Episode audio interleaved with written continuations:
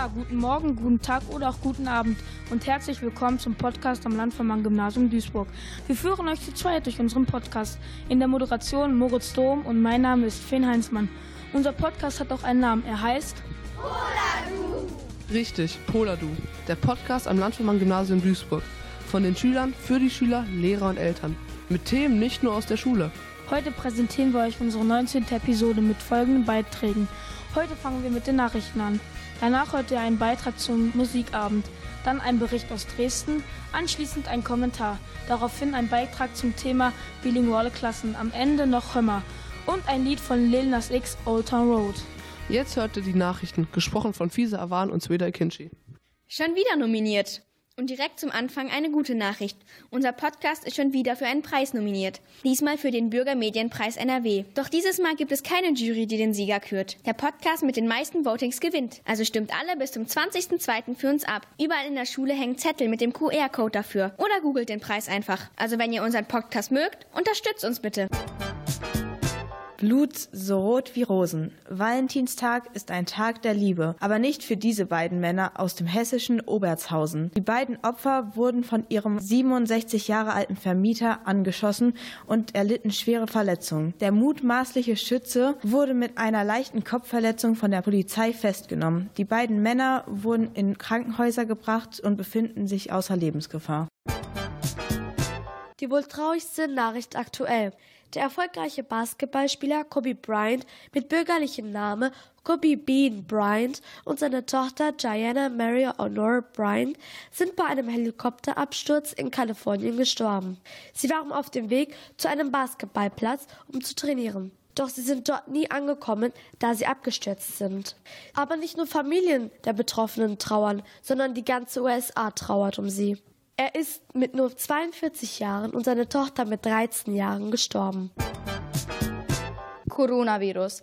Die Zahl der Virusfälle steigt auf fast 65.000 in China. Schon fast 1400 Tote sind in China zu beklagen. Zurzeit gibt es in Europa schon 42 Fälle. Nach Einschätzung von Experten sei Deutschland aber gut gegen das Corona bewaffnet. Obwohl es bundesweit bereits 16 gemeldete Fälle gibt, soll nach dem Präsidenten des Robert Koch Instituts RKI, Lothar Wieler, die Gefahr für die deutsche Bevölkerung sehr gering sein.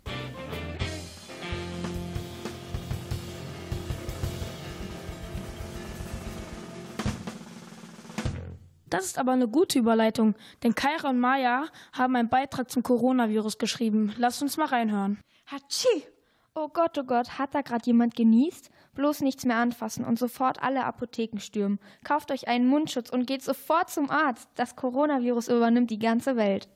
Chill mal deine Lage. An einer normalen Grippe sterben viel mehr Menschen. Allein in Deutschland jährlich ca. 20.000. Fledermaus- und Schlangenviren plus die menschliche Dummheit. Bam! Ein tolles Futter für die Medien. Gut für die Pharmaindustrie und schlecht für Asia-Restaurants. Werde ich jetzt etwa verurteilt, nur weil ich nicht sterben will? Man stirbt nicht unbedingt, wenn man das Virus hat. Es sind in China ungefähr 1300 Todesfälle bekannt und es sollen über 60.000 Menschen erkrankt sein. Es gibt zwar noch kein Medikament gegen Corona, aber bei dem Fortschritt zur Zeit wird das bestimmt auch nicht mehr lange dauern. Außerdem sterben viel mehr Menschen bei alltäglichen Dingen, wie Autofahren zum Beispiel. Trotzdem hört niemand auf, Auto zu fahren. Okay, du hast recht, das wusste ich nicht. Es passiert so viel Mist auf dieser Welt, also lasst uns aufhören, gleich aus jeder Mücke einen Elefanten zu machen. Ich gönn mir jetzt erstmal eine Portion China-Nudeln.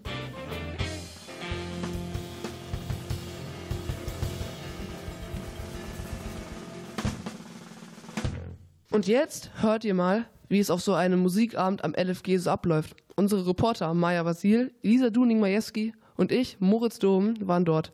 Dort spielten die Lehrerband und viele weitere Schüler des LFGs Lieder und Instrumente. Aber hört selbst. Nun wollen wir euch nicht länger aufhalten. Deswegen geht es auch gleich mit der wunderbaren Hafenspielerin Clara Böhnenberg weiter.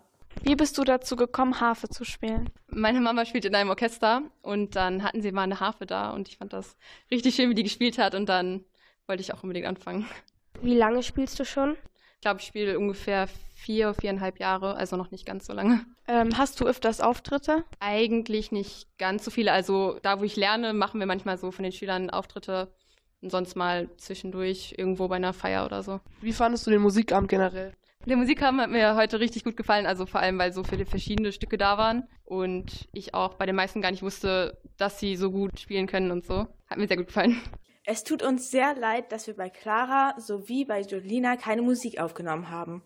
Dafür geht es jetzt aber auch direkt mit Jolina Plätzinger weiter, die ein wunderschönes chinesisches Lied gesungen hat. Ist es schwer für dich, das Lied zu lernen? Eigentlich nicht so, weil die Melodie in jeder Strophe die gleiche ist und auch nicht so schwierig ist. Äh, die Aussprache vom Chinesischen ist eigentlich schon ein bisschen komplizierter, aber während ich singe, ist das einfacher, weil dadurch, dass sich die Melodie verändert, muss ich nicht so auf die Betonung achten, weil alle anderen eben auch nicht auf die Betonung achten und deswegen eigentlich nicht so. Sprichst du auch Chinesisch? Also sprechen ist übertrieben. Ich kann ein paar einzelne Wörter sagen, weil ich vier oder fünf Jahre hier an der Schule auch Chinesisch gelernt habe, aber sprechen jetzt nicht. Wie hat es sich angefühlt, heute Abend zu singen? Äh, ich war erst sehr aufgeregt. Ich singe eigentlich immer in der Oper und da bin ich ja darauf eingestellt, dass die Leute das hören wollen. Aber irgendwie vor den eigenen Mitschülern finde ich das komischer als vor den Leuten, die sowieso gern in die Oper gehen. Deswegen war ich sehr aufgeregt, aber dann hat Spaß gemacht. Danke, Jolina, dass du dir Zeit genommen hast, mit uns das Interview zu führen. Aber jetzt geht es schnell zu Levi, dem Saxophonspieler. Wie bist du dazu gekommen, Saxophon zu spielen? Meine Mutter hat früher Saxophon gespielt und da habe ich natürlich immer zugehört, wollte das dann irgendwann auch mal ausprobieren und hat geklappt. Mit wie vielen Jahren hast du angefangen? Mit fünf Jahren habe ich angefangen, also ich spiele jetzt seit elf Jahren. Warst du aufgeregt vor deinem Auftritt? Aufgeregter als vor anderen Auftritten, weil ich viele Leute hier kannte und das ist dann immer ein bisschen was anderes, als vor Leuten aufzutreten, die man nicht kennt und quasi vor so einem komplett unbekannten Publikum zu spielen, zu dem man keinen großen Bezug hat. Wie oft bist du schon aufgetreten? Puh, das weiß ich gar nicht ganz genau. Es sind inzwischen einige Auftritte gewesen, viele mit Orchestern, wo ich mitgespielt habe und bei einem Wettbewerb, wo ich regelmäßig teilgenommen habe, bei Jugend musiziert. Gut für euch. Gleich kommt nämlich die erste Person, bei der wir Musik aufgenommen haben. Also viel Spaß mit Lou und seiner Gitarre.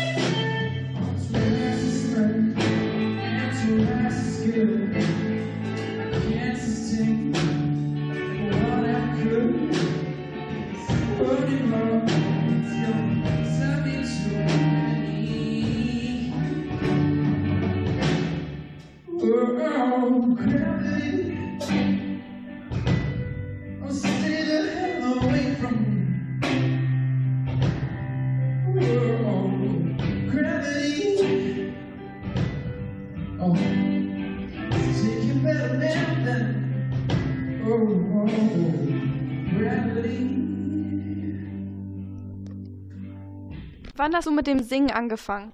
Ähm, mit dem Singen habe ich, oder muss ich rechnen, vor, ich sag mal, fünf Jahren angefangen, an der Musikschule in Düssern. Trittst du öfters auf? Ja, das ist eine gute Frage. Also eigentlich nicht so oft, wie ich gerne würde. Eigentlich nur so, wenn es hochkommt, dreimal pro Jahr. Das sind dann auch keine großen Auftritte, immer nur vor rund vielleicht 100 Leuten in kleineren Locations. Warst du vor deinem Auftritt nervös? Ja, ein wenig natürlich. Also ich bin in der Regel immer nervös vor meinen Auftritten. Aber über die Jahre ist es halt besser geworden, sodass es halt inzwischen eigentlich nur noch positive Nervosität ist. Also ja, früher hatte ich natürlich auch mal Angst vor einem Auftritt, aber inzwischen bin ich da schon ein bisschen ruhiger geworden und es macht mir auch deutlich viel mehr Spaß. Ein Beitrag zu unserer Dresden-Reise darf nicht fehlen. Hier bekommt ihr einen kleinen Einblick. Die Preisverleihung fand rund um ein Medienfestival statt. Es wurden Denkspiele, Experimente und technische Erfindungen vorgestellt. Wir interviewten ein paar Besucher. Äh, wie hat Ihnen das Festival bisher so gefallen?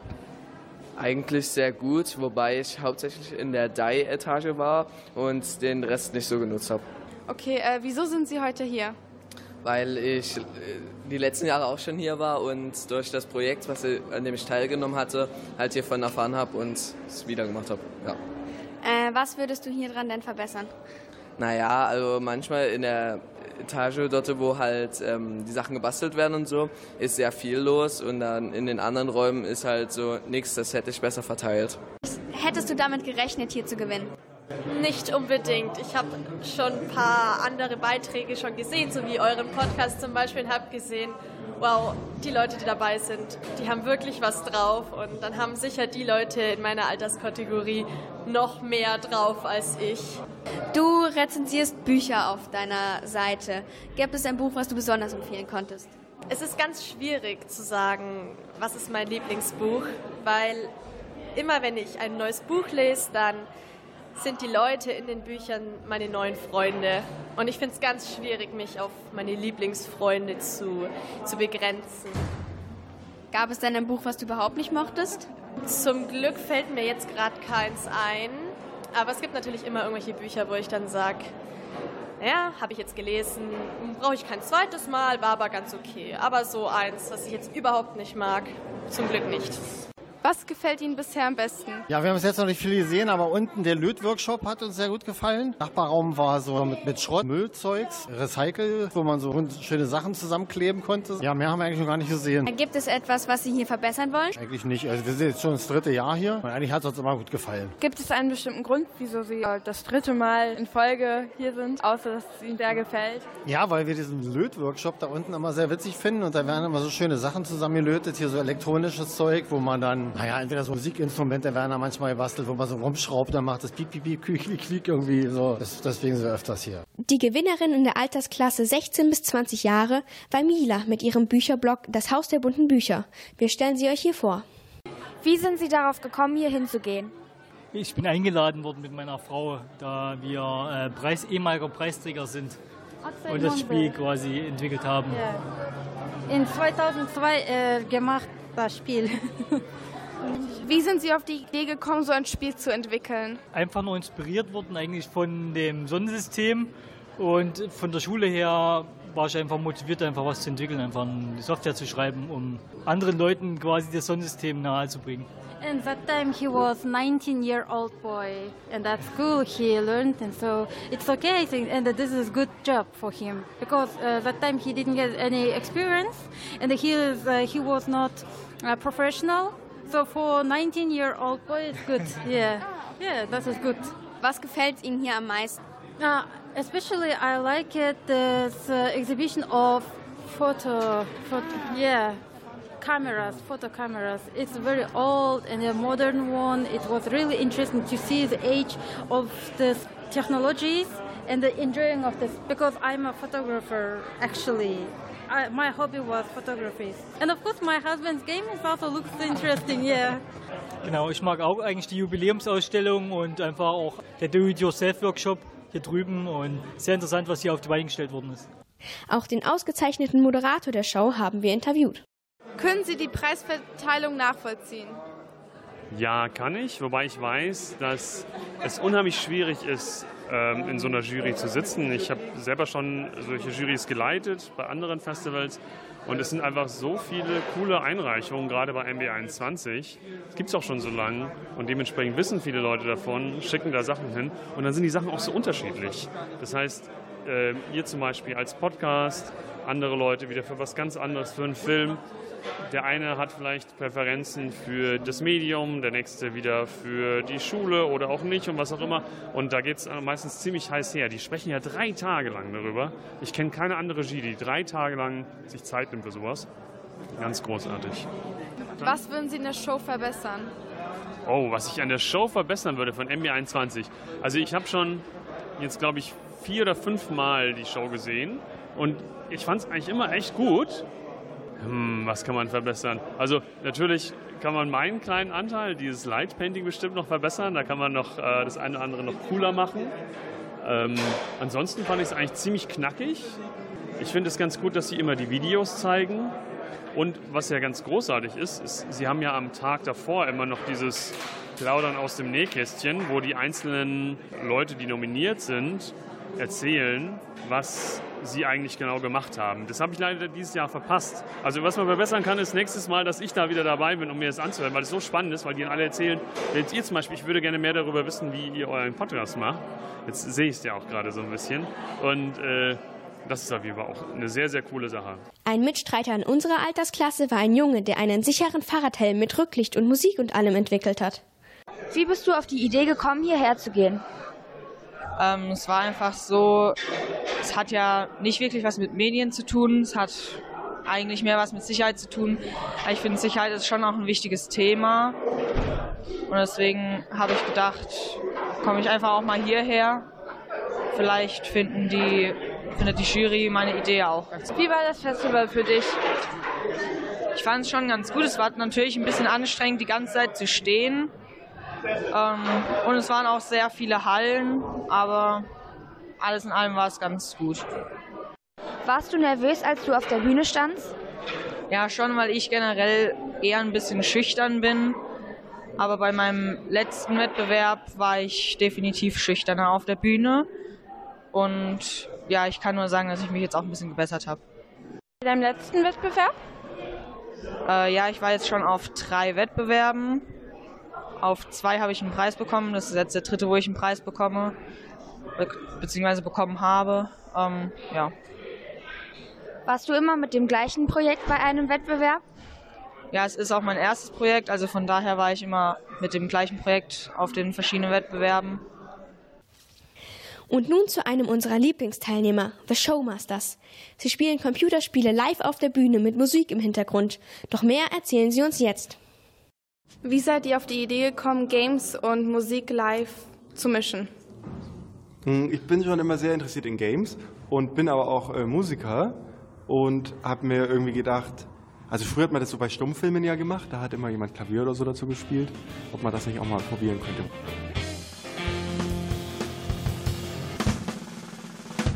Unsere Schule bietet bilinguale Klassen an. Aber warum sollte man diese wählen? Was sind die Vor- und Nachteile? Das alles wird euch im Interview mit Clara Bösenberg und Alexander Hess erklärt. Warum hast du dich dazu entschieden, eine bilinguale Klasse zu gehen? Also ich bin bilingual aufgewachsen und deswegen auch schon mit Englisch und Deutsch groß geworden. Und deswegen dachte meine Mutter, dass es ganz gut wäre, wenn ich beide Sprachen recht präsent habe im Alltag. Würdest du es ändern, wenn du könntest? Also ich würde generell nochmal in die bilinguale Klasse gehen. Ich hatte eigentlich relativ gute Erfahrungen. Ja, ich fand es auf jeden Fall auch spannend, dass andere Fächer auf Englisch unterrichtet wurden. Also das waren ja Erdkunde und Geschichte und Politik. Würdest du was an dem Unterricht ändern? Ich glaube grundsätzlich nicht. Ich erinnere mich jetzt auch nicht so sehr gut an, wie jetzt der Unterricht generell aufgebaut war, aber ich glaube, ich hatte auch damals nicht sehr viel daran auszusetzen. Und was war das Schwierigste daran? Ich glaube, das Schwierigste ist, das Fachvokabular zu nutzen. Vor allem in Erdkunde ist das natürlich noch immer was anderes, ob man jetzt normales Englisch spricht oder halt eben fachvokabularisches Englisch. Und ich glaube, dass das zumindest für mich die größte Schwierigkeit war im bilingualen Unterricht. Könntest du kurz erklären, was fachvokabulares Englisch ist? Ja, zum Beispiel, wenn man über tektonische Platten redet, da spricht man dann ganz schnell von Tectonic Plates. Und ähm, das ist natürlich auch schwierig, da muss man extra Vokabeln für lernen, aber man hat natürlich auch einen größeren Wortschatz danach. Glaubst du, es hilft dir im Berufsleben weiter? Doch, ich denke schon. Also das äh, Vokabular, was Alex gerade auch schon angesprochen hat, erweitert einfach die Fähigkeiten im Englischen und Englisch bleibt ja auch immerhin eine wichtige Sprache im Alltag, auch im Berufsleben. Deswegen denke ich, dass es nicht schaden kann und weiterhilft. Was ist das Schlimmste und was ist das Beste an einer bilingualen Klasse? Ich glaube, das Beste an der bilingualen Klasse ist einfach die Möglichkeiten, die es einem eröffnet. Das bilinguale Abitur zum Beispiel ist eine ganz super Möglichkeit, die man hier halt eben hat. Und ich glaube, dass das einer der super Gründe ist. Und natürlich hat man auch mehr Englischunterricht, was einem dahingehend auch hilft, halt eben eine Sprache zu festigen. Schwierig fand ich es vor allem äh, in der Unterstufe, in dem bilingualen Unterricht, dieses ganze neue Vokabular additional dazu zu lernen.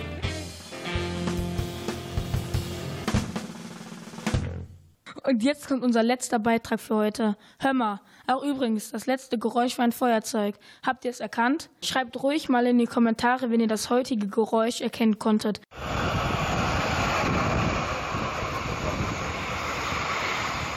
Und habt ihr es erkannt? Nein? Jetzt könnt ihr es nochmal hören.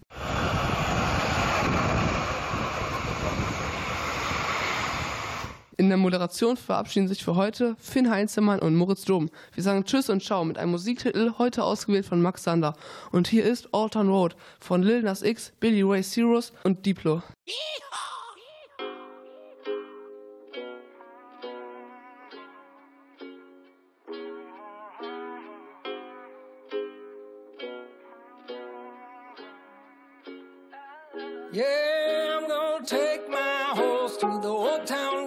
I'm gonna ride till I can't no more. I'm gonna take my horse through the old town road. I'm gonna ride till I can't no more. I got the horses in the back, horse stock is attached. Head is matted black, got the bushes black to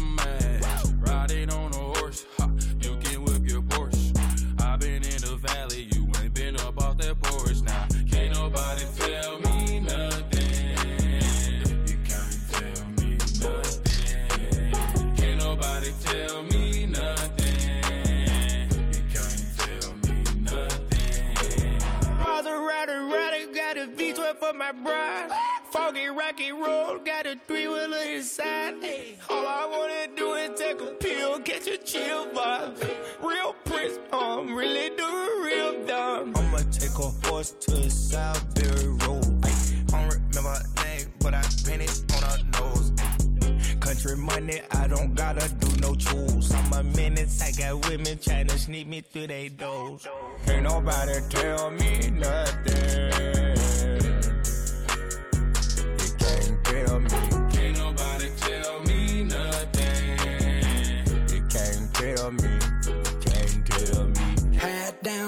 Down, town, living like a rock star. Spend a lot of money on my brand new guitar. Baby's got a habit, diamond rings, and Fendi sports bras. Riding down Rodeo in my Maserati sports car. Hold up, let me tell.